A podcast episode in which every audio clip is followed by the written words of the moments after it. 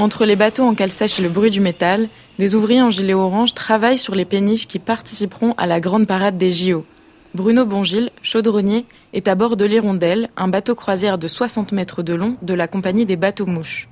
Casque de chantier vissé sur la tête, il installe les supports qui accueilleront la nouvelle motorisation. Donc là ici on est dans le local euh, motorisation euh, du bateau. Donc euh, on va avoir deux groupes électrogènes, un sur bâbord, l'autre sur tribord, et deux moteurs électriques. Ici, il y avait la motorisation thermique à l'emplacement des groupes électrogènes qui vont se situer à cet endroit-là. Les moteurs sont remis euh, au dernier moment, quand toute la grosse chaudronnerie sera faite. Dans à peu près deux mois maximum, les moteurs seront en place. Au total, il aura fallu huit mois de travail pour convertir ce bateau à l'électrique. Cette opération complexe, appelée le rétrofit, coûte en moyenne 2 millions d'euros.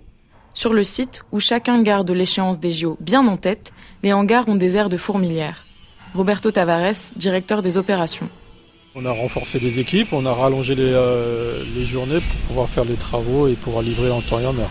Sur l'ensemble des salariés, on a euh, rallongé les semaines d'à peu près 10 heures fois euh, allez, 45 personnes. Ça fait 450 heures qui sont faites en plus par semaine. Et aujourd'hui, on accueille à peu près 25 intérimaires en plus. Avec l'événement, la société a vu son nombre de commandes doubler.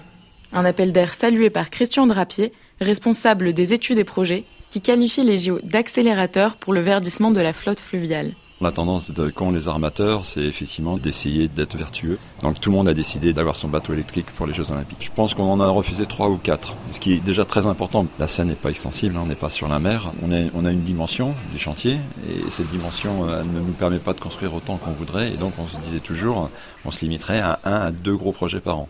Et là, on en a trois gros à faire en ce moment. On, on passe quelques nuits blanches. Mais l'odeur de gasoil des moteurs diesel flottera encore au-dessus de la Seine pendant l'événement sportif. Selon Paris 2024, sur les 116 bateaux présents lors de la parade, seulement une trentaine auront un moteur électrique ou hybride.